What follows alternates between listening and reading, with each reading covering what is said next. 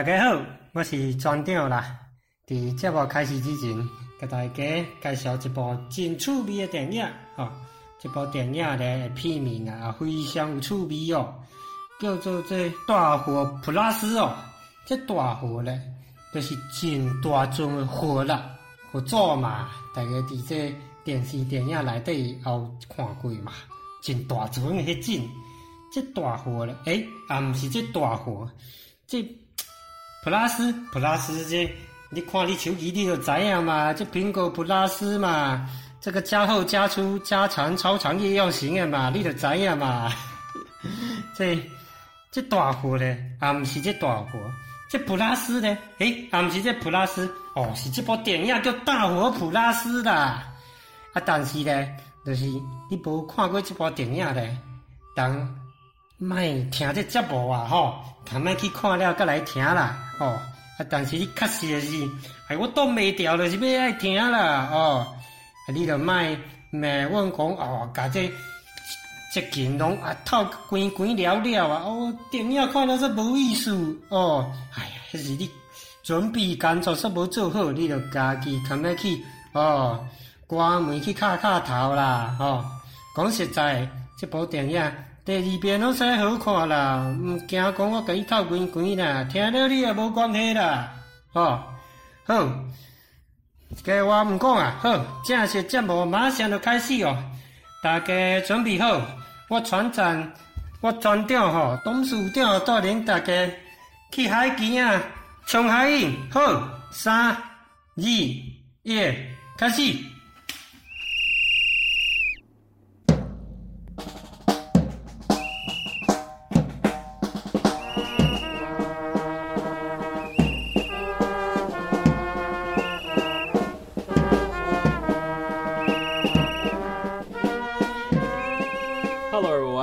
This is 404 Film。大家好，欢迎收听四零四电影，我是天灵。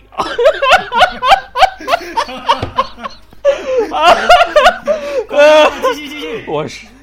我实在是憋不住了。大家好，大家好，欢迎收听最新一期的四零四电影，我是天灵。来，其他人我是斧哥，OK，好，呃，今天的四零四电影，我们是破天荒的请到了，呃，我除了我和福哥以外，还请到了三位朋友。当然，伊森是编内人员，所以除了伊森之外，来，伊森先给大家打个招呼。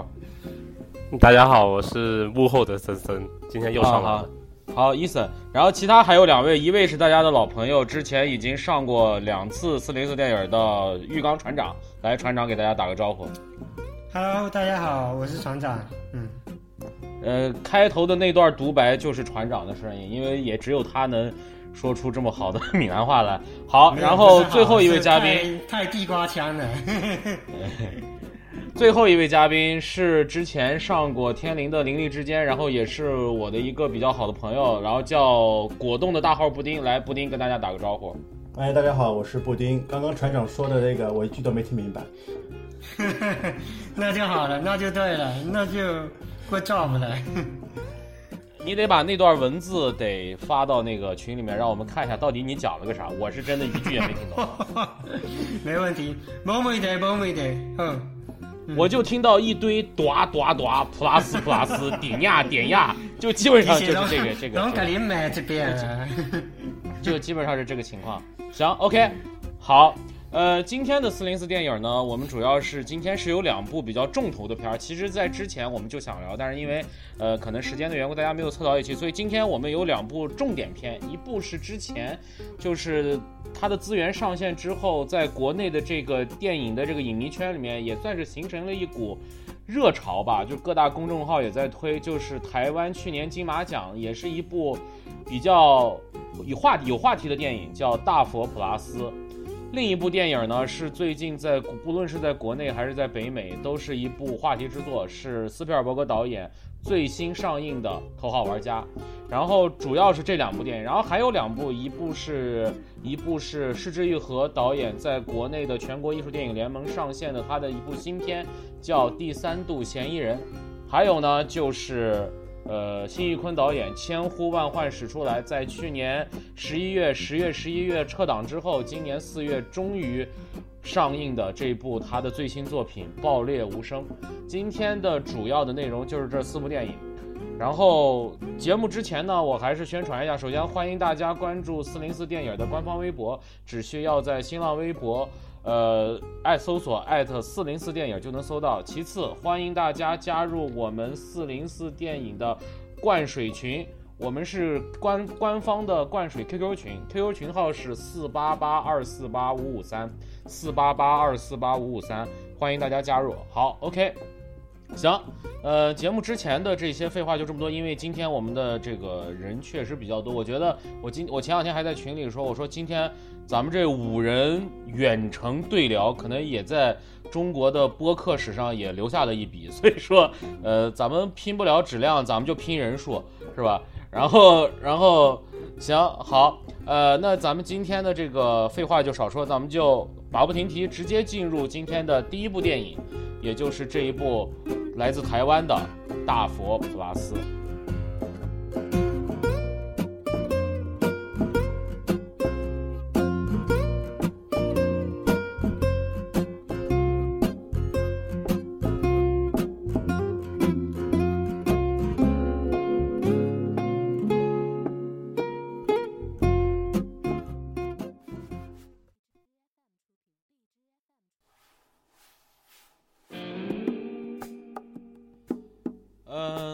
佛普拉斯》这部电影呢，它的导演和编剧都是黄信尧，他是根据之前也提名过金马奖的一个短片叫《大佛》来进行改编的。然后这部电影的地区是中国台湾，然后这部电影的制作公司是叫 Mandarin Vision。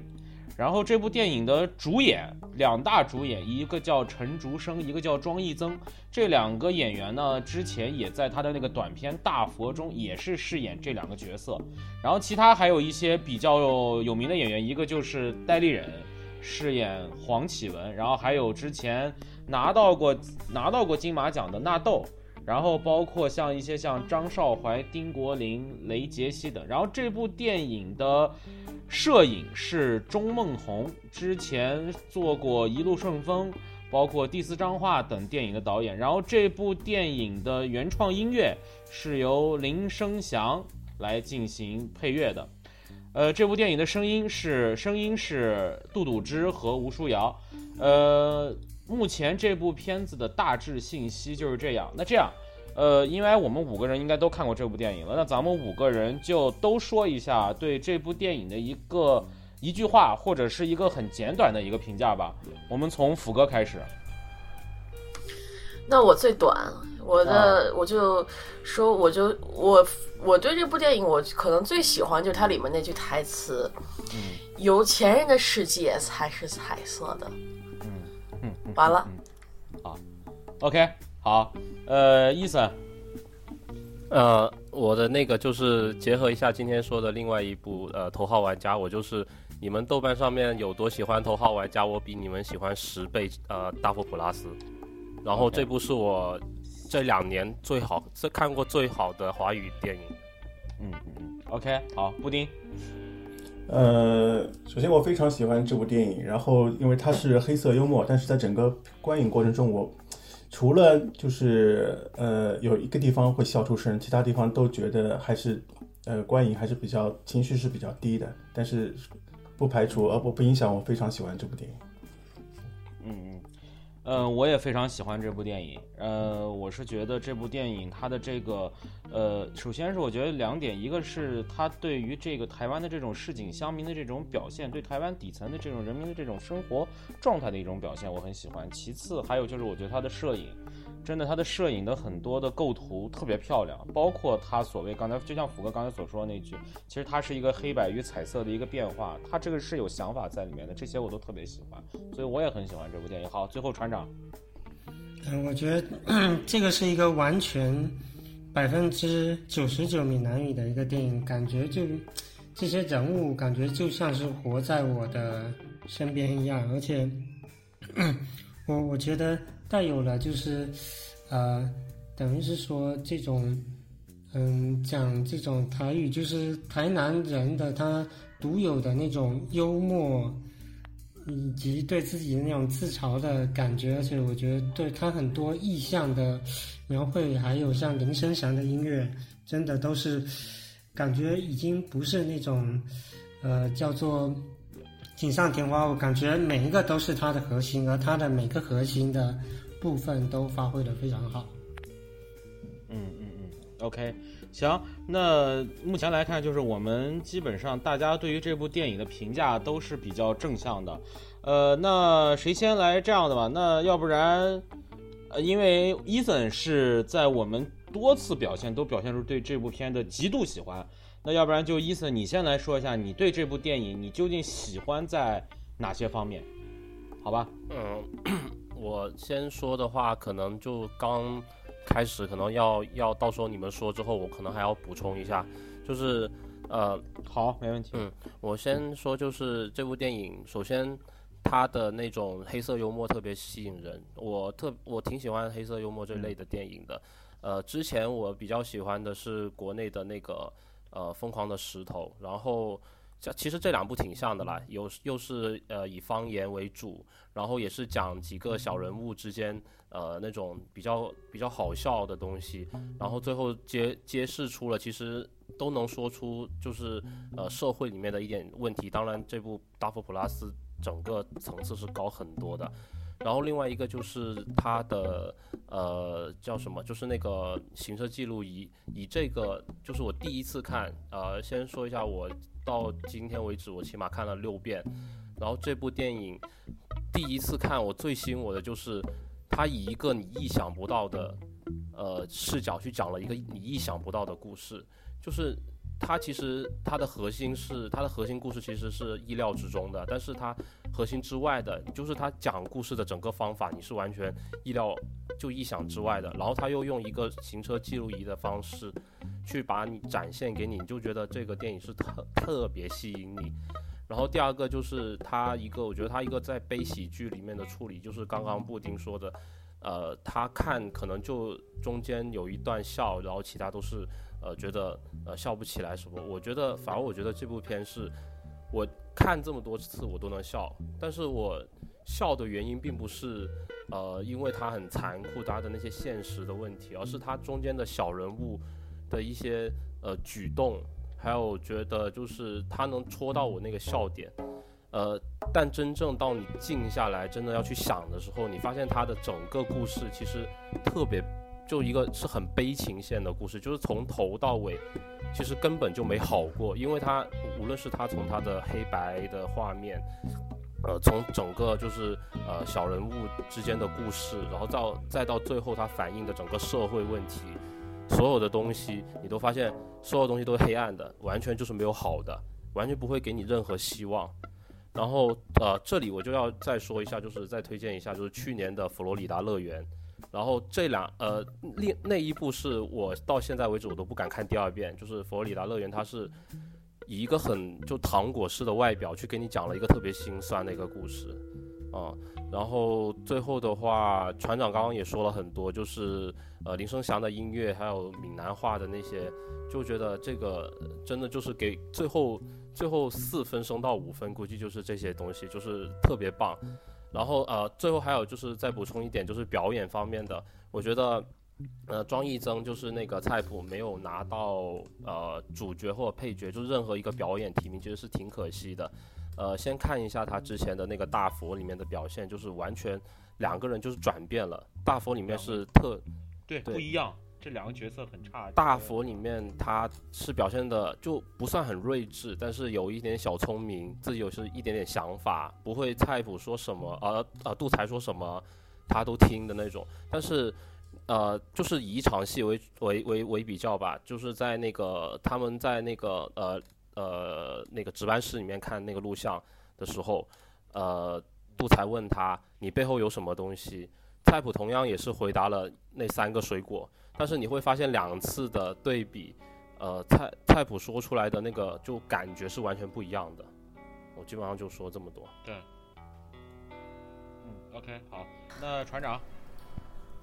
刚刚准备要吃药续命呢，没事没事，我来。嗯，就是我觉得这部电影其实，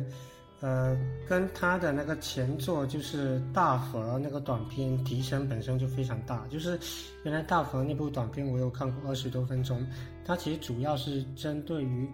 嗯，对那个上层官商勾结的讽讽刺。但是这部新的就是《大佛普拉斯》的话，真的就是他在他讽刺没有像。大佛那部短片就是那么直接，但是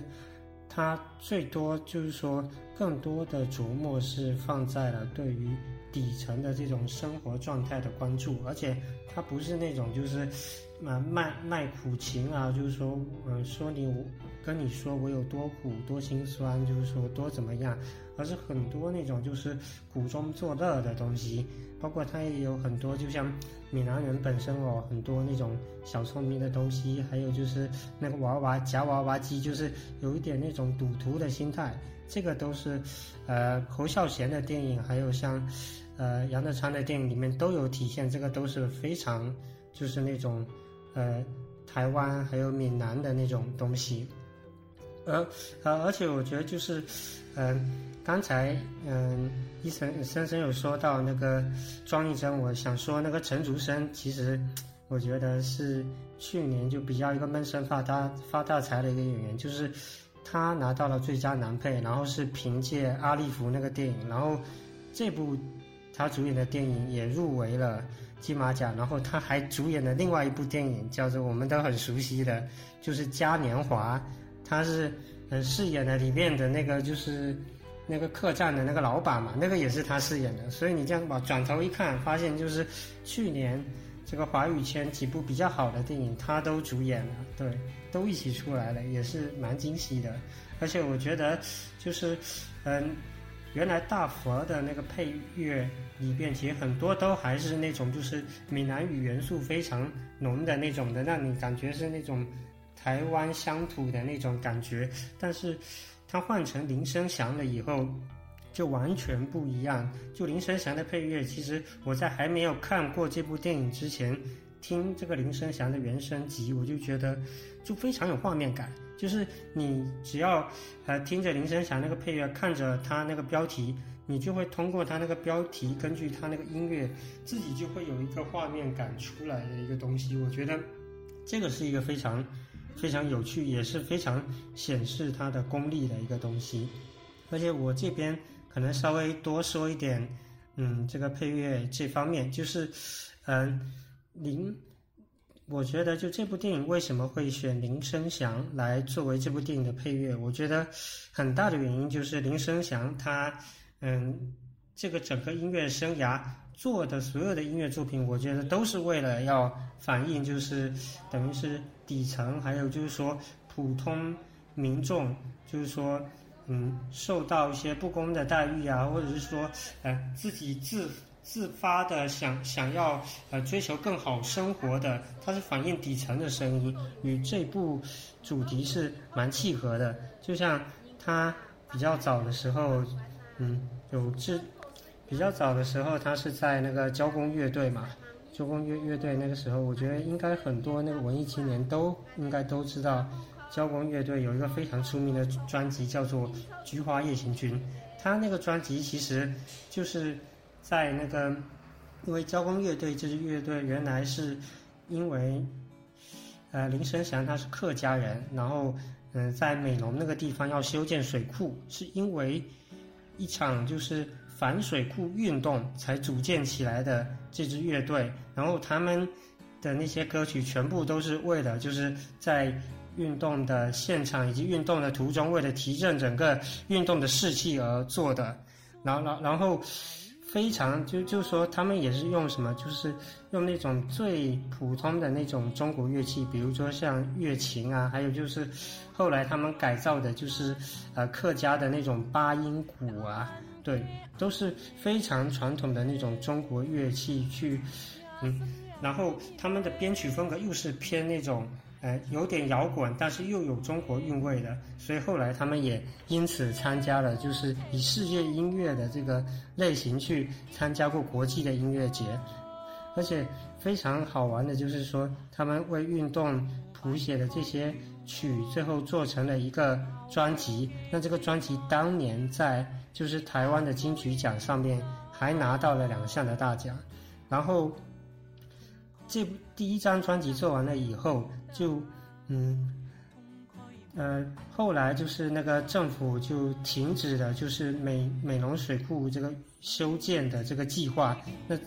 感觉就这个乐队好像存在的意义已经没有了。但是接下来他们又写了一个，就是这个叫《菊花夜行军》的这个专辑。这个专辑，我觉得应该是在嗯华语圈我不敢讲，但是肯定是台湾历史上非常非常。分量重的一个专辑，因为这个专辑它其实讲的就是一个嗯在美容的一个青年，然后年轻时候怀揣着梦想到台北这个大都市来闯荡打拼，但是因为泡沫经济，然后就是失意，没有找没有赚到钱，也没有泡到妹子，然后很失意的回到老家去，然后想。想着就是因为那个 WTO 的原因，就是干别的产业也不赚钱，所以就只能就是种菊花去卖钱。然后有一天，他就是买醉回家，然后就幻想着自己似乎就成为了一个菊花大将军，然后就呃带领着这个一大众的这个菊花的这个军队啊，然后浩浩荡荡的那个嗯。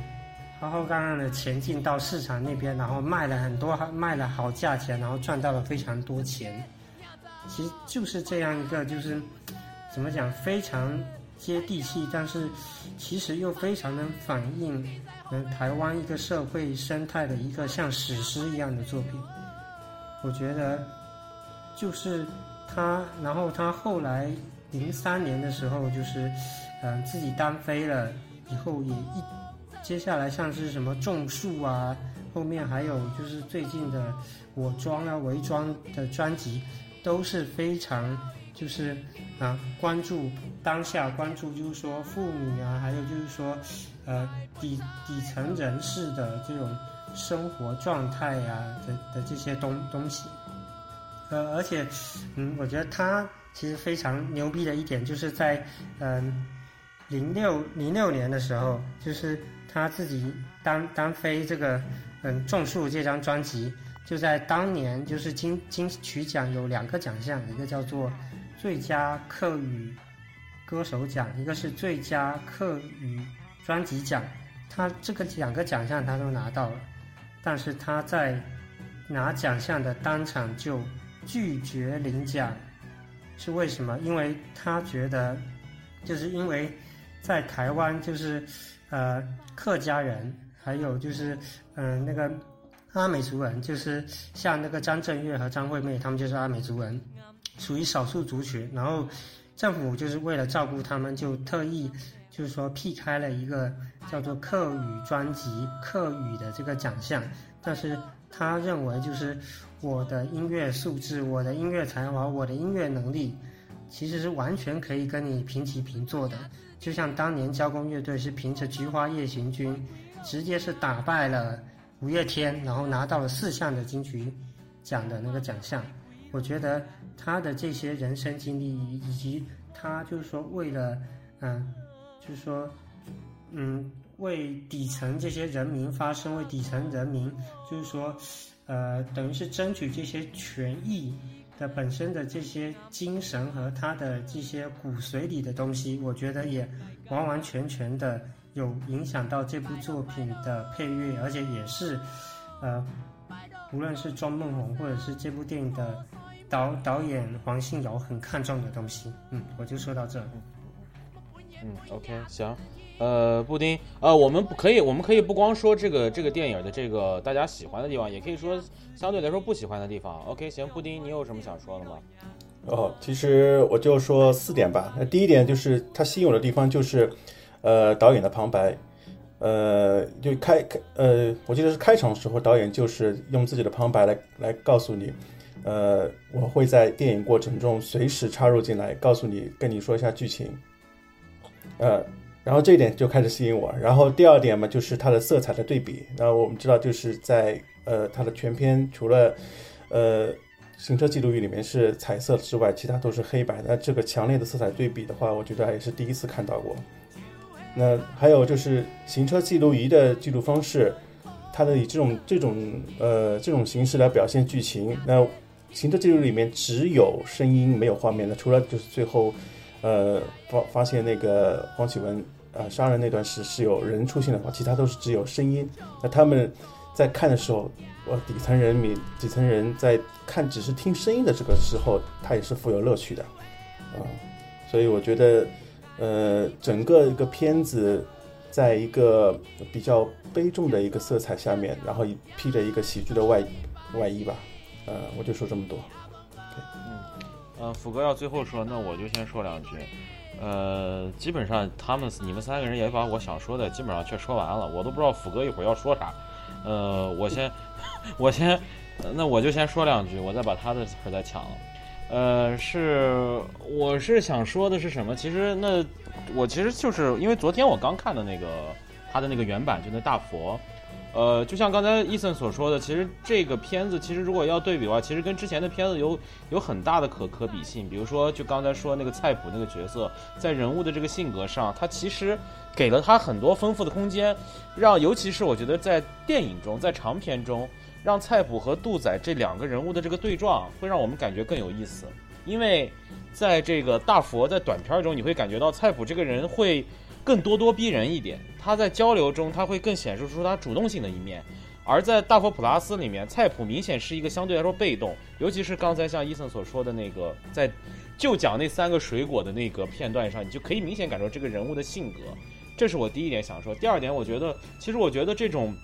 长篇对短篇的一个加长化，或者是更加强它的电影感的这个创作上，我觉得大佛普拉斯是非常成功的。我觉得还有一点就是说，他对每一个人物的丰富，在这部片中你都觉得很自然。你像包括杜仔的，对他杜仔的这个他的整个的人物的这个，从他的这个收垃圾的这个这个这个这这这个工作，包括他死，现在可以剧透吧？就剧透了吧？他他死了之后。菜谱去菜谱去他的那个住所，才知道，哦，杜仔原来还有这么多的这些喜好，或者说他的生活是有这么多的一些其他的这些方面。菜谱这个人，包括像那个戴立忍饰演的这个黄启文这个人，他明显虽然其实在短片中。通过行车记录仪，已经把黄启文的很多的这种生活的这个，虽然短短的可能就是个二十多分钟的短片，但是其实把黄启文生活中的很多重点，包括他其实在电影中的很多重点，也已经表达的其实已经很清楚了。但是在短片在长片中，你能感觉到，就是说，包括啊，当然，影片中唯一最吸引人的这个这个床戏，这个激情戏。呃的丰富肯定是加强了这个电影的可看性，然后包括 包括娇喘娇喘，呃，包括包括像比如说，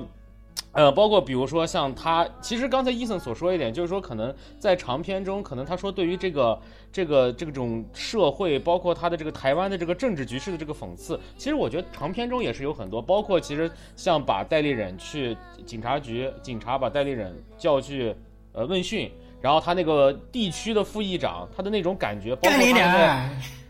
对，包括我靠，吓我一跳，我操，包括他在那个泡澡的时候的那一段他把这个就是台湾当地的这种基层的民，这个这个所谓的民主社会的这个生生态，表现的是非常好，我觉得这一点也是我非常喜欢这个电影的一点。呃，这个电影的摄影和色彩，刚才其实大家都已经所说了。我其实我特别喜欢这个片儿的一个镜头，是，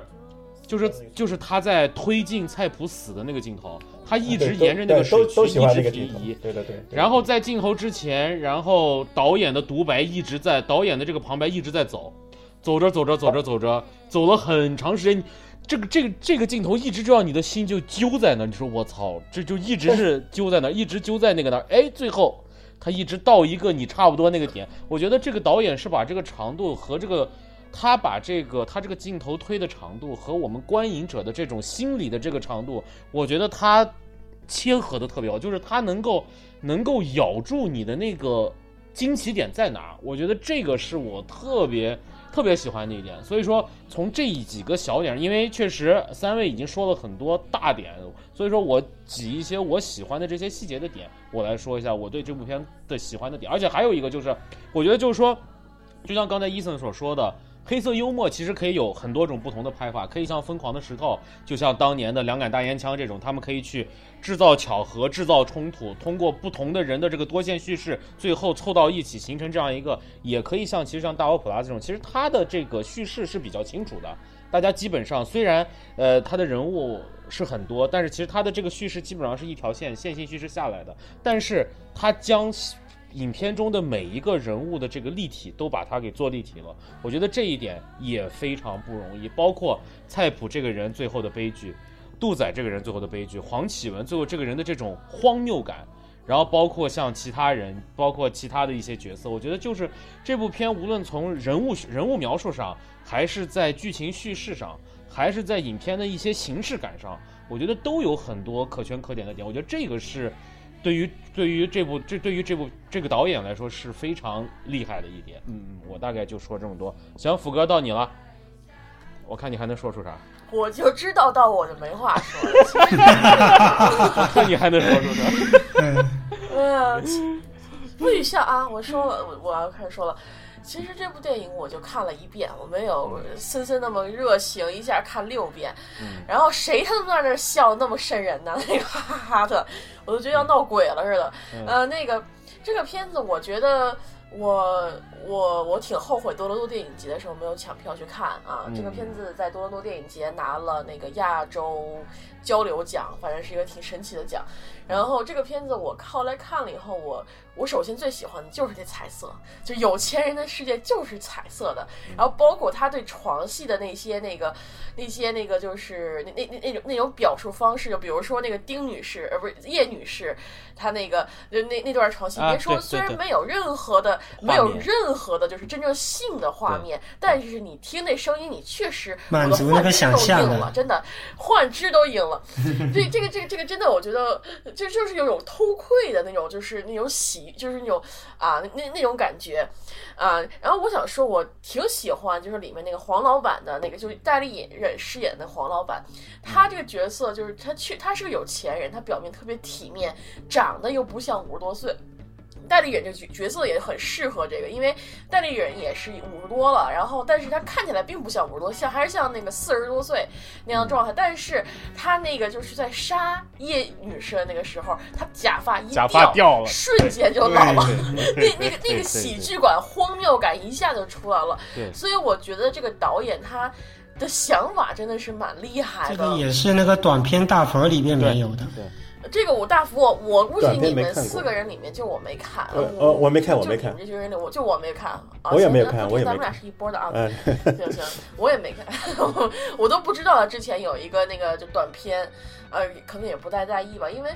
但是这种我其实我本人是不爱看底层的那种电影，就是讲述底层的，比如说像佛罗里达计划那样子，真的是看着难受。我有一种就是那个，就像那个啊。郭德纲相声里面那种就是什么呃郭杀人呐什么那种状态，就是啊我我身上有个柿子，我放别人身上去，我舍不得杀，我放别人身上去，或者说啊这附近有乞丐，我不行，我我我见不得乞丐，把他们轰到另外一个镇上去，我是那种善人，所以说我我真的是看不了。但是这部电影它我能就是比佛罗里达计划更能接受的原因就在于导演确实在把这个喜剧性上做得非常的好，你他没有刻意的去卖苦，或者说我们。这些人真的过得不苦，非常苦。他是用很多很小的细节来证明，比如说一开始这些人来，就是那个杜才去找菜谱，然后他们那会儿就去吃，就是那个就是吃吃咖喱饭，然后那咖喱饭都是冻的，没有冻，就是没有化的那种。那个是垃圾堆里捡出来的，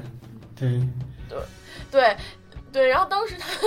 你你说这个是应该是个非常苦的事情，吃一个就是就是冷的饭，你热的饭都吃不了，只能吃冷的饭，这是对我来说是简直不能忍受的一件事情。但是他表现出来，却把它拿成了一个像像笑话一样拿出来说，又又让你感觉就是很心疼这些人物，同时你又觉得。比较有比较有意思啊。然后就那种笑中有泪的感觉。对对，但是这片儿还有一个特点就是，我没有想到我最后会哭，就是杜才那里就真没有想他他在去世之前，他虽然告诉你他要死了，但他那一段的时候，他又特地用了个非常抒情的音乐，又同时讲一个非常温馨的故事，然后告诉你他要死了，这种感觉就哪怕最后你真看，就是那个烩面菜那个，对，就吃最后一顿饭有鸡腿那个。对对，那一段就是真的是把这个就是说小人物的悲欢喜和全都放在这一个这一段里面，我觉得这算是最近几年我没有看到过就是最打动我的一个一场场景吧。然后，嗯。然后我要说，我刚才看这些角色的那个课表的时候，我发现就这个演这个就是叶女士这个丁国林，就这个剧主剧主师师师姐这个这这这这这这位，我看她的简介，我看了一个特别有意思一点，就是这个女的她生她未婚，但她生了个女儿。然后呢，她父亲是一个是一个富豪，但这个女的没有嫁到富豪家，只能生了个私生女，然后独自在大。我觉得这个导演在选角色的时候，是不是就看中她这一点了？本色出演我想这个问题，这非常，就就是虽然她没有被杀啊，但是她确实是这个女的，就是也不是不知道是爱这个男的是钱，还是爱这个男的的那个能人，反正他就是。他他 他就是就是就是一直就是搞好像就是一个就是小三设定，就是二奶设定这样的状态。然后那个，我觉得它里面还有一些就是说它里面没有，我觉得是那种悲催的原配的，对对，就老去的原配，然后被小三上位。他也不是，呃你谁？其实我觉得那个。一般娶老婆一般不会娶这么大的胸的老婆吧？不知道。不过这这这个，哎呦，你一下这这谈论到技术性话题了，这个我们就没有发言权。暴露了。就一下你谈论，咱们咱们不谈技术性话题，咱们还是谈艺术类话题。咱们聊多聊艺术，不聊技术。对，最近最近和谐风比较厉害，咱们就就就略微就走心不走肾。嗯嗯，我走肾，我走肾，我肾挺好的。嗯。哎呀，你当一个女、一个女孩在一帮男人面前说自己肾挺好的，我这个画面也是挺，也是挺好，也是挺厉害。行，你先，你接着说。嗯，我我是最不靠，我跟你说，你们这些男都都都挺那个，都挺伪君子，就我真小人，就是拿这个，就跳这句话。我说了，我没话可说了吗？呃。其实这个片子里，他还表现出了那个，就是他他再说回代理人的那个角色，就是黄老板，他其实也表现出来了那种，就是那个他们就是有这种，就中他对中产，就是不是不是有转，就是有钱人的那种虚伪性，他在里面表现的还是有一点，就是他在那个里面非常，就是他开始第一场戏就找那个就是。啊，那个小妹那块儿，我觉得也很有意思啊。那个就是，他就跟小妹说啊，你是上去上读什么书啊？啊，对啊，心底呀。然后那个说那个就是你你你那个就是一边摸着人家，一边就是那个咸猪手，然后一边又跟他说说你要好好学习，你要天天向上。我也是美国来的，就这种状态，我觉得哇，这个这个这个真的是个老男人的虚伪表现的。淋漓尽致，就像那个天注定里的那个中，像天注定里的那个中国男人，就是要要那个要嫖娼，还要说还要说你是哪里的呀，然后怎么样啊？你不能嫖娼啊，劝良为就是就是说就是我记得网上有句话啊，不一定对啊，四位四位大哥边劝人从良，这他妈就没意思了。就是就确就是你你你就是花钱去嫖的呀，请你大哥你不要这样子。但是这 所以这个片子，而且最后就一直停停在他那个他那个他那个旅馆也挺有意思，就是开车开车直接就好像开到房间里头去了，是不是？我不知道是是我看错了，没没有开到那个停车库车库，我肯定看记错了，我总觉得那会儿是个大窗。不过那那那停车库也挺有意挺别致的，挺别致的，嗯嗯。反正我觉得这个片子就，然后我还有一个特别喜欢那个角色，就是那个就那师姐，就是那个说就是那师姐的两个人互相就说那个啊阿弥陀佛阿弥陀佛，说这个这个佛不够那个不够那个不够那个就是普度众生，说有点那个什么，然后然后这俩就互相那那一段那一段交流，我觉得是是开始我其实一直都没有入戏，暗中撕逼太精彩了。对，那段其实我一直都没有入戏，但是一看到那里，我一下就入戏了，因为那个师姐是就是两个人针锋相对，一这边说啊，因为你胖，我不会说你胖，然后这个师姐直接就杀手锏说，哦、我虽然看 虽然我知道你和那个秘书有关系，但我不会说你们俩有关系，我什么都不知道，我什么都，然后这俩一下子就最后那个那官员一下就妥协了，所以我觉得这里面很多就虽然只出现一场或者两场的角色，他都刻画的非常的淋漓尽致，呃，这这也是这也是就是就比一些多线型的黑色幽默来讲，他他的他在人物把握上更加的精准。啊，所以我觉得这个片子惊喜是最大的，应该这么说。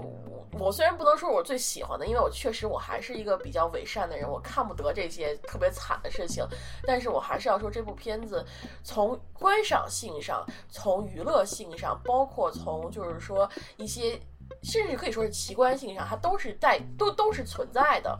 行，我就说了一些。其实这篇其实最重要的一点，我觉得也是最初最我觉得最让人最让我称道的一点，我觉得就是说他在保留了他对一些东西的讽刺讽刺，以及他想去追求的一些作者性的表达的基础上，他保留了这个片可以吸引人的一些商业性的存在。我觉得这个是这部片，我觉得是让我觉得它最厉害。你如何真正的在作者性和它的这个大众性之间做一个平衡？其实我觉得这个是一部如果想要让很多人看的电影，还要保证质量的情况，我觉得这个是一个永恒的命题。就是说，对于电影来说，如何在作者性与大众性之间能够达到一个相对的统一？我觉得大佛普拉斯其实在这点上是做的很不错的。他让而且它还是一部发对对对，而它让它让很多，比如说可能看电影的这个，咱们不说，咱们不说档次，或者说不说这个阶层吧，就说可能看电影不多的观众在看了之后，同样也能引发思考。他让那些看了很多电影的人看了之后，同样也觉得这个电影在很多在一些很多的这些大众性的表达上，也同样有很多值得称道的地方。所以我觉得这个电影特别，就这一点特别好。包括其实像，其实你看他这种。咱们就说一个更，他在这个情色方面的表达，你看他通过不同的这个角色，你看他这个男的跟那个小女孩儿俩人，就那个留学美国那个那个十八岁那个女孩儿俩人之间的挑逗是一种情欲的表现，他跟那个。他跟这个这个这个他最后杀了的那个女的，那个那个女的跟他之间又是另外一种表达，包括他们在车震的那段又是另外一种表达。你看这个导演对于不仅仅是对于这个片中的一种元素，他都能找到不同的表达方式来去刺激你的那个感官。我觉得就从这一些事情上，我就觉得确实这个导演真是花了很多心思，而且花的都很到位，很到点儿上。我觉得这个确实是是挺难得的。嗯，它是文艺片，但又不是太闷，对吧？对，不闷不闷，这个是不闷，是不闷不闷，就是这个意思。我嗯呃行，那刚才伊森你说你还想补充一点，那你先现在来接着呃，你刚刚说那个就是里面那些情色，我就先补充第一点，就是呃，他其实前面就在前面那个高委员来先看那个大佛的时候，他他旁白说了一句，呃，我们可能没有什么就是太多的片段去说这呃呃呃篇幅去说。但是就是说了几句，就是他如何从一个底层的运动者，然后一直现在上到这个位置，然后你就结合你刚刚说那个呃情色那方面是最深印象，其实他就是说副议长先给他送了一个办公桌，然后自从这个瓦勒里来了之后，啊，就给他加了一个，他就是这几段，然后你就哦，你就能够丰富想象啊，就是跟后面那样逐渐逐渐。然后来看大佛时候，手那个还摸对对得对对爽歪歪。对对对对，然后然后就是针对一下这一点，其实呃，我之前是不太就之前我听到反派他们说这一点，我其实不太认同的，就是我呃，我觉得这个情色可能对我来说有点过了，就是我看到可能第四、第五遍之后，因为我现在特别想推荐给其他人看，但是我最顾忌的是这一方面。就是可能你们其他人都不太 是你一看这就充分这就充分说明伊森年龄还小，哦好吧，好吧，嗯，看多了就好。你要看他推，你要看他推荐是什么对象，是女孩没有，就是是身边的，比如父母啊、朋友啊那些看，嗯，呃你你不要推荐荐给父母，我觉得你不要推荐给父母，可能父母对你的人生，可能父母对你的这个人生成长可能会有一个重新的审视，所以说，所以所以所以所以说可以推荐给身边的一些你觉得还信得过的朋友，就是说 就是好吧。就是说看完之后还能继续做朋友，就这个很重要。然后呃我就快一下说一下下面几个吧。第二个就是刚刚船长就说这么多配乐，然后我还想补充一下，就是他们中间洗浴那一段唱了一个台东人，然后我不是很懂里面的歌词，但是我后来去查了一下，呃，大概就是结合一下当时的情景，就是那个叶女士在田间打电话，然后启文在那边跟那个 GUCCI 一起在玩。然后这个台东人大概就是讲那种，就是女士到了，就那个女生到了一定的年纪之后，可能就会被人抛弃之类。就是我觉得这首歌其实挺好听的，然后再推荐一下。然后第三个就是刚刚布丁说的那个卖苦情，就是这个片其实挺吸引我。还有一点就是，除了他那个黑色幽默，就是他不会很苦，就是你不会觉得这篇可能一看，哎呀，怎么会就这样啊？可能就是以后虽然是没有希望，但你还能一直看下去。呃，后面在那几点就更快些说了，就是刚刚福哥说那几个呃场景特别，我也特别喜欢的，还有就是那个呃，你刚刚只是说那个那个师姐那那个那个人，但我觉得他们的对话是特别搞笑的，就特别有意思，就像是几个人在扯皮，就像是那种台湾的那些呃意愿啊什么，就是在扯皮，然后最后扯出来扯出来那些就是你觉得特别有意思的对话。然后还有一个细节，可能你们没有留意到，就是呃，蔡普呃杜才之前被抓，就是呃是在是蔡普进那个那个 Salmon，就是那个他那个便利店的时候看到，嗯，对，呃那个时候出现了一段对，呃，出现了一个音轨，就说呃台湾啊不是呃有一个台风在菲律宾准备登陆，然后再结合一下最后的那个彩蛋，你就会发现就是整个故事其实有很多这些细节，就是从头慢慢呃延伸，可能那个暴风雨慢慢形成，其实快快结束的时候，那个菜谱要修那个屋檐的时候，对对对就拿那个议员的那个海报去修那个那块布就已经很大了。对对对对对，而且他是用、就是用那个那个议员的那个海报，这个也对非常讽刺。对对，然后最后就是提醒一下，明天明天举行的香港金像奖上面，呃，这部戏提名了最佳两岸华语电影，然后希望他拿奖，因为真的很喜欢他。嗯，就那样，没有了。嗯嗯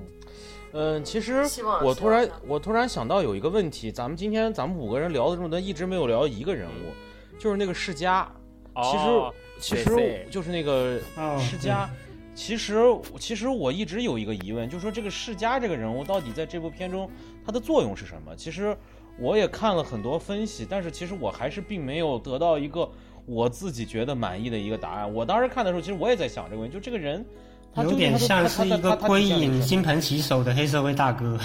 我觉得他是一个佛系就这到底是特别是一个佛系，你不觉得吗？究竟是一个什么样的一个？嗯，就这样，就是我就觉得这个人他在这个片中就是安安安息他安西教练从恶魔变成了天使。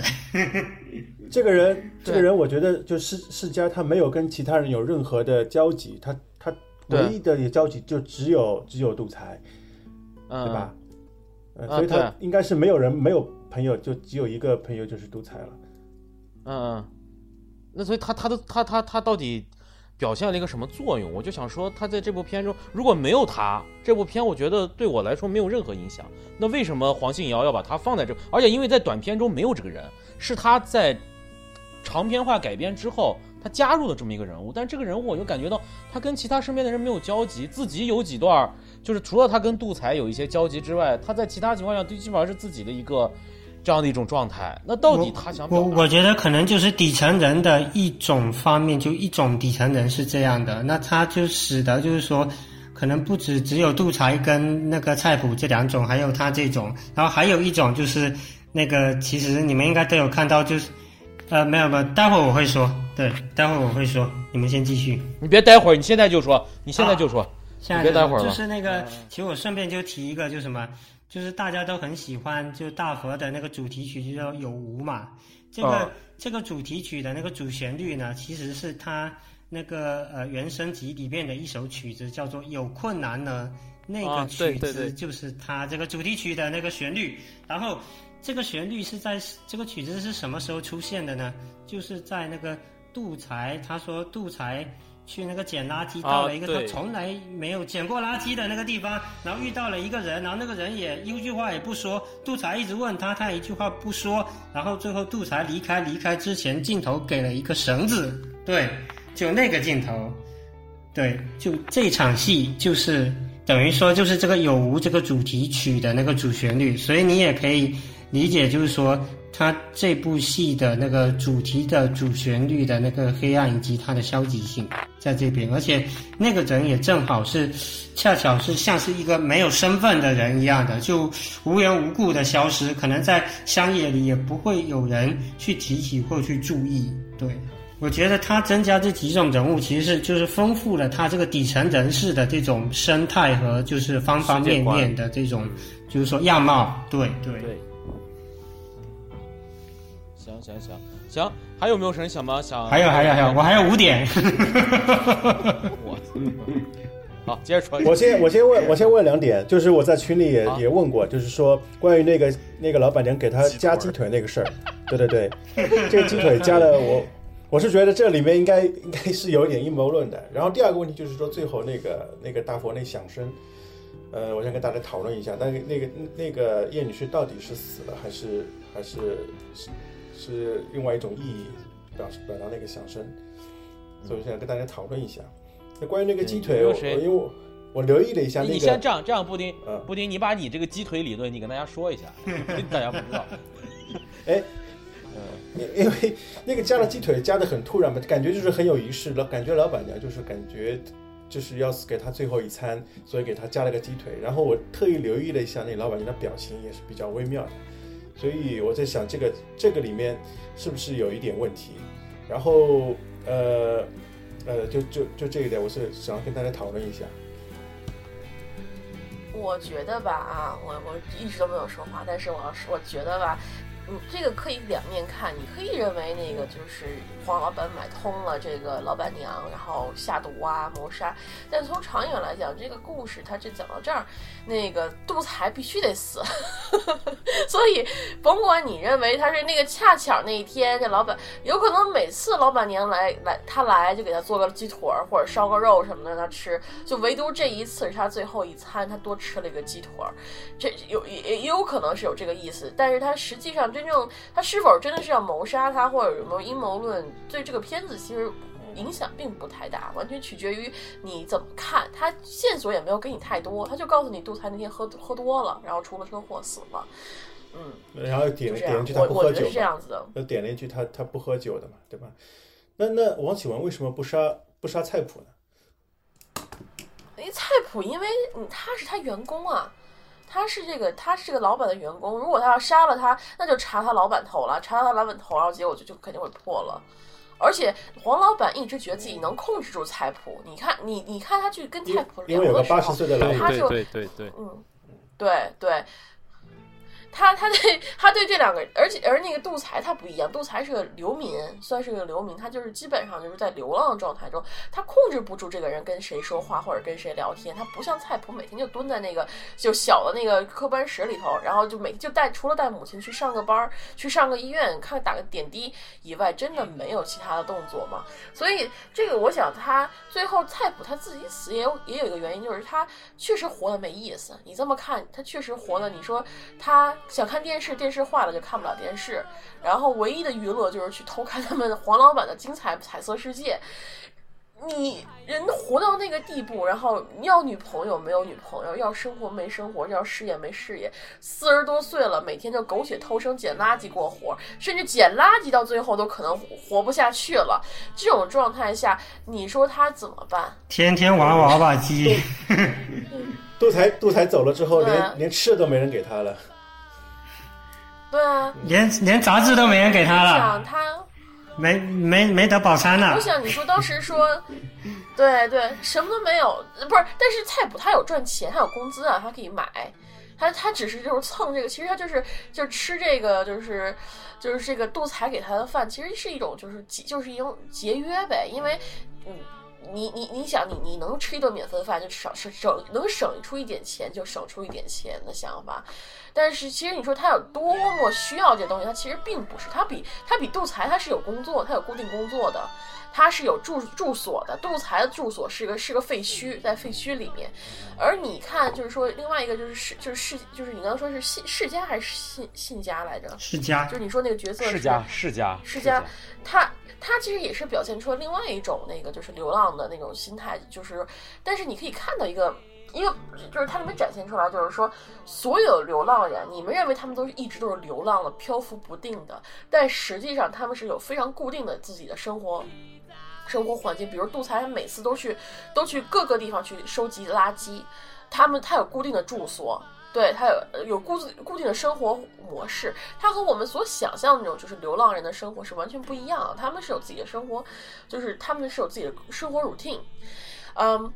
再说，而而且他也是，其实是用这个和杜才对就是对照嘛。杜才死了以后，世家他有就是有一段话，好像是就是他煮方便面嘛，就说他就就莫名其妙这么死了，没有人问津。然后就想他自己死的时候是不是也是这样子？其实也表现出来了，就这种没有固定家居、没有家的人、无家可归的人的一种，就是说一种悲凉吧。他们没有那个。没有一个就是牵挂，没有牵挂，你可以说是好事儿，但是同时对他们来说是一种非常寂寞的一个事情。所以我觉得他可能就是通过这个角色在扩展出来一些对于这些人的一种看一一种就是心理的一种阐释。嗯，然后再说回，行，我不说说回说回鸡腿了，我我是这么看的。行，说完了。OK，行，船长，你最后做一下总结发言。没有总结，就是各种小点。有个六七点吧。那等等一下，那船长先船长说之前，我先插一个很短很短的，就是刚刚福哥说那个为什么几文没有去杀呃那个菜谱，我倒觉得很大原因就是刚刚说的，因为他是有牵挂，就是他只要把他牵挂那个控制住了，他就就是呃就等于把这个人也控制住，因为你看他跟他谈话的下一个场景接的就是他去找他的小叔。然后他说他找的这个是他小时候就会假呃说谎，然后离家出走的这个小叔，然后最后还被小叔骗了，然后等于是他这个人就是已经没有其他人可以把他的母亲就托付给其他人了，所以只要把他母亲呃等于是安置好，或者是对那个母亲好的话，等于就把这个人给完全控制住了。然后还有再插一句就是，我觉得那个小叔特别像许冠文，我也不知道为什么。有吗？因为那副眼镜我脸盲没办法。嗯嗯，船长来吧。好，那那那我就直接可以接着那个森森这边讲的那个小叔，就正好我要讲的一个点，就是，呃，当时那个导演在现场 Q&A 的时候也有说，其实设置这场戏就是什么，菜谱他跟他小叔这个争执，然后最后被骗，其实就有点像他好像看到了十几年后的自己也会变成这个样子，是这个样的，对，就就就就是慢慢慢的也会变成一个老流氓，你懂吧？嗯，对对，就就就他没没没有像那个杜杜才那样的生活，然后他有牵挂，他就这样浑浑噩噩的活，以后也会就是在社会上变成那样一个流氓无用一般的人，对。然后刚才讲到世家，我觉得他这个名字起起的就很有意思，因为世家大家就知道那个台湾台南那边盛产世家果吧，释迦果其实它那个造型你知道吗？就是很像佛头。所以，呃，吃过，吃过。对对对对，它也被称为佛头果嘛。所以我觉得它起这个名字，然后又像佛头，然后这个片名又叫大佛，而且你们刚才讲说，好像觉得它像一个佛系，非常佛系嘛。所以我觉得就是这个都是能够连在一起的。对，然然然后佛的视角是吗？嗯，然后然后对于那个评论，就是嗯导演的旁白，我觉得其实你如果经常有收什么蓝光碟或 DVD 碟，其实你会知道就是那个评论音轨这个东西。我我我觉得它其实特别像是一个评论音轨，就是他电影呈现的像是一种价值观，而他评论音轨好像是另外一种价值观，因为他不是呈单纯陈述东西，他有很多那种自己的那个呃台南人的那种幽默感在里边，包括他讲说什么哦哦对对，他甚至讲说哦我为什么要就是他跟古奇要去激情的那场戏，他不是配说哦我这边特意放了一个哦美国西部的一个音乐是特地跟林声祥一起讲的，然后说哦大家带你去那个董事长带你去冲浪，但是这边冲不了浪，嗯大家真的去冲浪的时候跟朋友一起去冲全小心，对就。对对对对对，没错，就他讲的这种东西，又不会让你很跳脱，又不会很生硬，但是又会有那种幽默感，让你不会呃不会腻，不会呃烦，不会想睡觉。对我觉得这点确实是挺不错的。对，然后还有就哎我问是他最一下那个后，嗯，你我问一下那个旁白是导是导演自己的声音吗？对对对，没错没错，哦，是，呃，而且他其实呃，这个大佛普拉斯他有五六个呃剧那个叫预告片，然后每个预告片也都是这个导演他自己用这种旁白，然后来那个推销他这部电影，然后叫父老乡亲全部去看。对你如果能上油管，也可以去看看这几个预告片，也都很有意也是思。也是刷对对也是刷存在感了。哦，船长，你做了多少？看了多少幕后资料啊？嗯 然后，然后还有一个就是那个，呃，我觉得最后讲到的这个杜才的那个飞碟，我觉得其实你看他那个样子，我觉得这个飞碟就是杜才他的大佛。就是他也像是在大佛的那个腔体里面，然后腔体里面是这些娃娃，然后他其实每天也是这样活着，就好像其实每我我我我自己觉得就是说，呃，导演会不会有这样的意思，就是说，其实每个人心中都有一尊大佛，但是他心中的这个大盒里面装的东西其实都不一样，对，嗯。是，然然然后我觉得像那个就是还这个电影还有一个非常出彩，就是它有前后有两个情节是相连的，就是那个杜杜才他被抓嘛，因为那个呃就就就就是呃警察看他是这个违违违违规采违规采垃圾嘛，违规就捡垃圾抓他，然后最后他的遗像就是用那个他嗯。这个反抗的那个做遗像，我觉得这个真的是特别讽刺，对，呃，而且而且他们就是在行进的过程中，正好好像是经过了一个水路，我觉得这个设置就是说也是有意思的，就是说不是一条平路到底的，而是有突然有一个水漫过的一一条路，然后再走过去的，是这个样子。嗯，呃，然后我看还有没有？哦，还还还有两个点，就大家都知道，他那里边就是就是呃有一个蒋介石啊，对对蒋对，介蒋介石庙吧，知道知道吧？拜拜蒋介石有对对对用是吧？这个其实真的是非常讽刺，就是导演他也有现场说说，在台湾真的有这个庙，是真的，不是说为景或为讽刺去搭了，真的有这个庙，但是没有一个人去这个庙拜拜。对，而且就是蒋介石这个人，他其实导演讲的非常委婉，他是说蒋介石这个人在台湾历史上算是一个非常有争议的人物。对，那接下来的话我就不说了。对，嗯，然后然后。还有一个点呢，嗯你说俩点，对，然后然后还还有一点就是，我觉得这片就有一个我觉得算是缺点的，就是，呃，我觉得其实叶就是黄老板杀岳女士的动机好像不太足，对，就是他好像只是为了给他要一笔钱，然后他只是不给他这一笔钱，然后就要把他就是说做掉。我我觉得就是说，对于他的这个身家和家底，还有就是他的这些呃有的这些背景啊靠山来讲，我觉得他犯不着就是。呃，就是做的这么嚣张，而且就是说你会看，就是他去警察局，其实他看起来也不是那种嚣张的人，是那个议员比较议员比较嚣张。对对对，可能是因为叶女士知道他是 gay 的原因吧。对对，就是这个原因。对，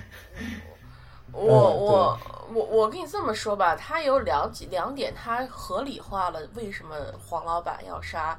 啊，叶女士，但是我跟你说，其实我最近看那个就是古田啊任三郎，他里面比这更扯的杀人理由都有，就有的就是说什么啊，老公不让她上班了，就把老公给杀了，这都有的。我跟你讲，所以说谋杀的世界里什么都有可能，但是他这里面其实黄老板他有一个特点，就是他是外呃那个什么来着，外外强内干，是是这么说吗？就是他其实外外外强中干，不是不是不是内是那内心其实是很很虚弱的，对。对，他就包括就是说外就强中干，对外强中干，他就是你可以看出来他的那个就是他的外强中干，就比如说他那个假发一掉，哗，立马就老了十几岁，或者说他里面就是跟那些女的做啊什么都是那个就是基本上就你算上去也没多长时间对吧？咱们掐掐表也就是不到五分钟，所以哪有哪哪怕跟 而且还是看你们都看的太，你们都看的太技术了，我操！看的不一个版本呐，你是看什么版本呐？你还他妈提给我掐表，我怎么会有五分钟啊？你们这，你们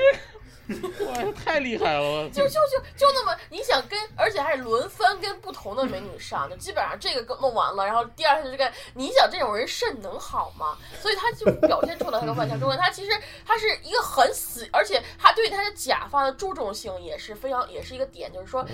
男的一般他是想让他是他是他是觉得自己是非常强，特别就想让大家看自己是个特别体面的一个人。但是叶女士拿这个威胁他，就让他不体面了。那威胁到他尊严的人，他怎么可能不杀他？或者说在愤怒之下，为什么不会杀他？对。而且你说他没有多大，他其实确实他他的背景虽然有背景，但是说实实在话，他这个背景是完全是在层层官员的。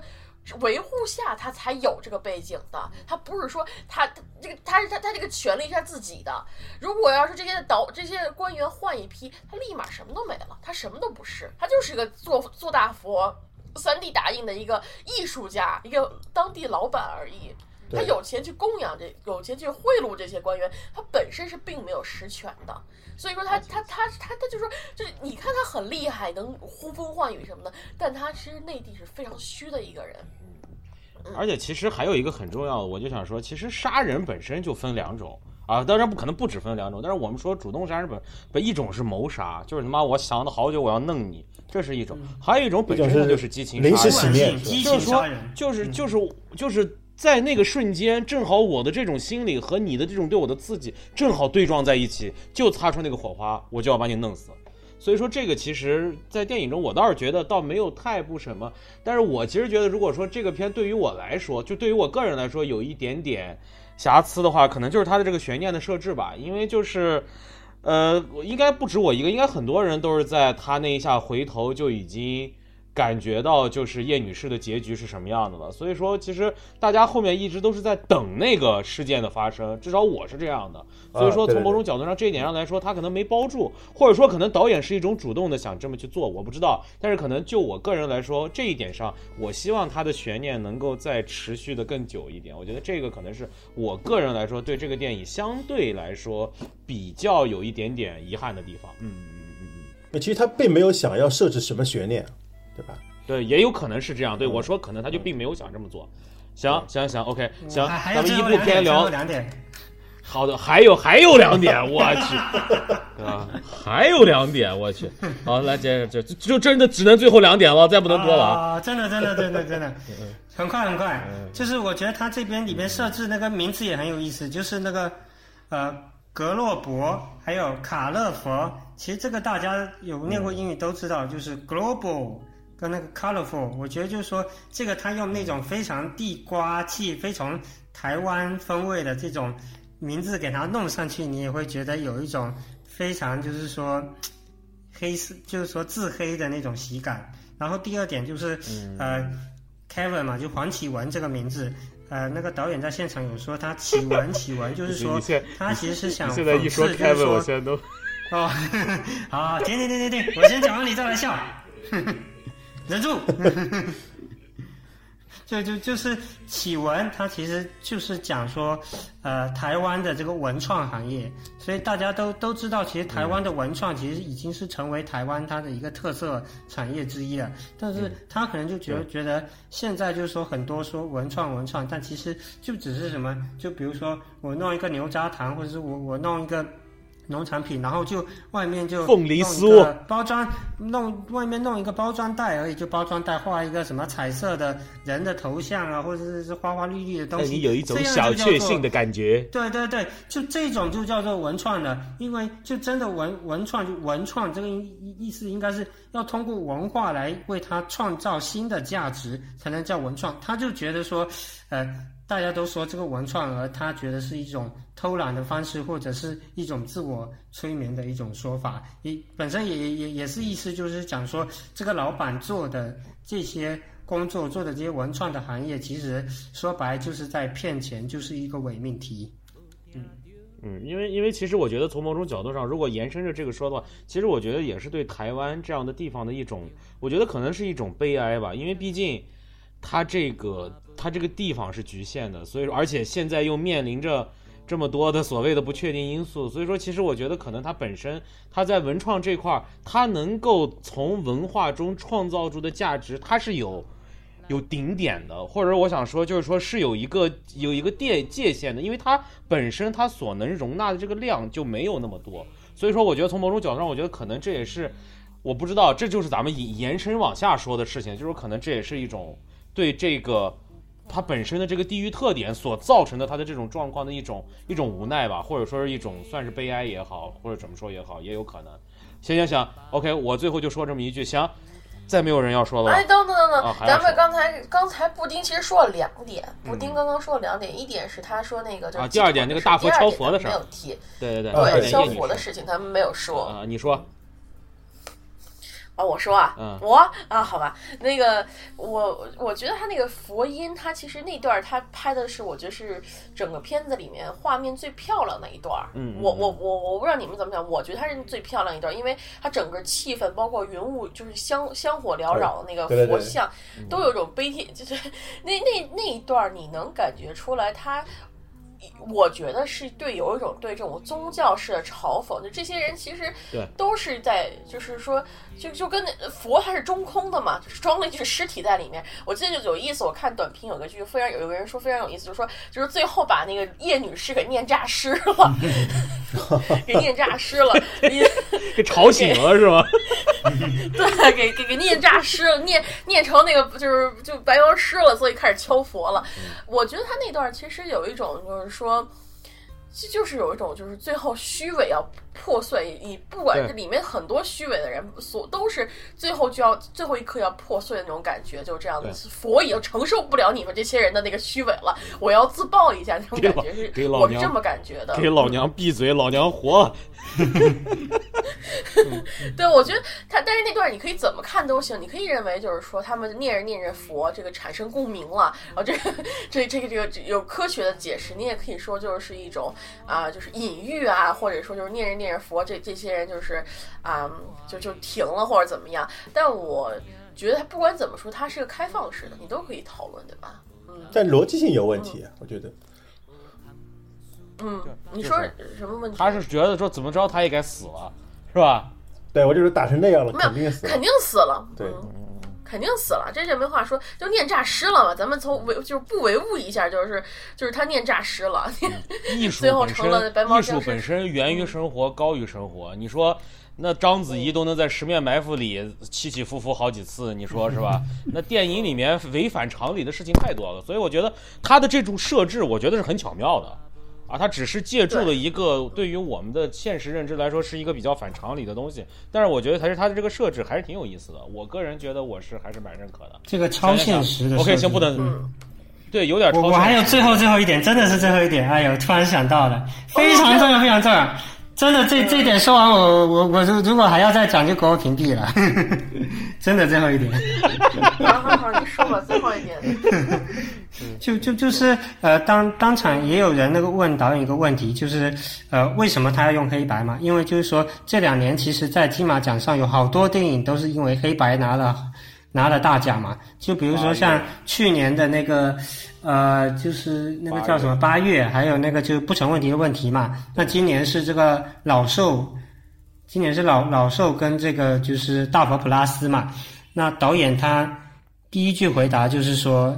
就是因为当时呃做短片的时候预算不足，因因为那个大佛它其实实际上就没有那么金的，没有那么好的，它其实是就是说是很暗淡的那种颜色，因为它当时做那个片是高雄市政府，就是说做短片的时候是高雄市政府资助的，没有那么多资金，它就只能用黑白的，就是呃来弥补它成色上的不足，不然你如果变成彩色的话，你这看上去非常违和，整个故事都不可信呐、是不是？他们说这个佛非常非常漂亮，你都不会相信啊。然后，呃，为什么后来变成长篇也要，呃，就是说用黑白，就是因为为了延续短篇的这个黑白的这个气质和风格，就不想打破这个风格，然后所以才会呃继续沿用黑白的这个成色。我觉得就是说，呃，这个导演他就是，嗯、等于是。他其实非常直接、非常坦诚的跟你讲说，就是因为预算的不足，我觉得比前几个这些导演还经常就是说讲说哦，我这个黑白是为了韵味，为了还原民国啊，为了怎么样，不管是不是真的出于本心或怎么样，但是我觉得就是你如果真的要跟呃就是观众坦诚的交流的话，我觉得其实肯定或多或少还是有成本方面的考虑的。我觉得你出于一个创作创作者要跟观众更好的交流的角度上，我觉得我是更佩服这个黄信尧导演的。嗯，就这样。关键黄信尧导演他甭论他甭管这个黑白他是当年缺钱还是现在是有一个更多的表达，不管怎么着，他搭上了。他自己在电影中，他把这个黑白的原因他自己圆住了，我觉得这一点是很重要的。其实我不喜欢八不就有些电影中，他其实黑白他从头到尾，包括他最后自己在那解释，你到最后作为有些观影者来说，他还是不理解。就是说，你无论是当时的那个情景，还是当时你能看到的情景，还是这样，你都不应该用黑白的。但是你当时用黑白了啊，当然你可以说它是一种呃，甭管是怀旧了，还是一种色彩了，还是怎么着，但是你明显能感觉到，就是说。我们不能把黑白这个当做来评判一个电影是否怎么怎么怎么样的一个标准，它只是对这个电影的一个表达，甚至可能就是预算不够的一种一种一种一种一种表达。但是就是说，确实是，我觉得你至少你要尊重你，不论你是想你是因为什么你做了黑白表，你得把自己圆住，你得把你得让这个逻辑是通顺的，你的创作的原因，你的创作的逻辑，你至少得圆上你最后形成的这样一个创作。有些导演我觉得就是可能就是一拍脑门说我要搞黑白，或者一拍脑门说哎我要用方圆镜头，哎一拍脑门说哎我要干这个，所以说就是有时候可能就是一个想法的话就就很麻烦，所以我觉得这个确实就像刚才团长所说的，这个是我觉得还是至少他能援助，这个很重要。嗯嗯嗯，行行行行行，OK 好。呃，大佛普拉斯，咱们再不能聊了，不是不能聊了，就是说，呃，就是其实还可以再聊，但是因为确实，我觉得这部片，我觉得，我觉得不谦虚的说，可能每五分钟、每一分钟，咱们咱每一个情节拿出来，咱们都能聊很长时间。但是确实，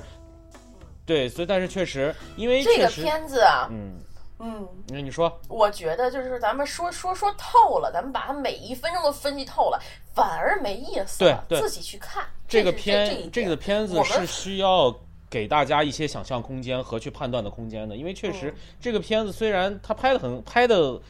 剧情是很很很很很很很很沉稳的，很扎实的，但是其实它里面留了很多容易让我们引起联想的空间。这个的话，我觉得如果再过多的解释，可能就会把更多我们的主观的判断加入到这里面。我觉得这个其实还是可以给大家更多的想象空间，让大家去看。可能确实还是有很多人没有看这个电影，所以还是挺推荐大家去看一下这部《大佛普拉斯》，确实是今年在其实是去年的电影了，但是是今年出现在我们这个观影圈中的一个，确实是一个非常好的作品，非常非常值得，所以期待，所以推荐大家一定要去看一下这个电影。OK，好好好好，行，那大佛普拉斯咱们就说到这儿，然后那咱们就马不停蹄进入一部，咱们就进入华语片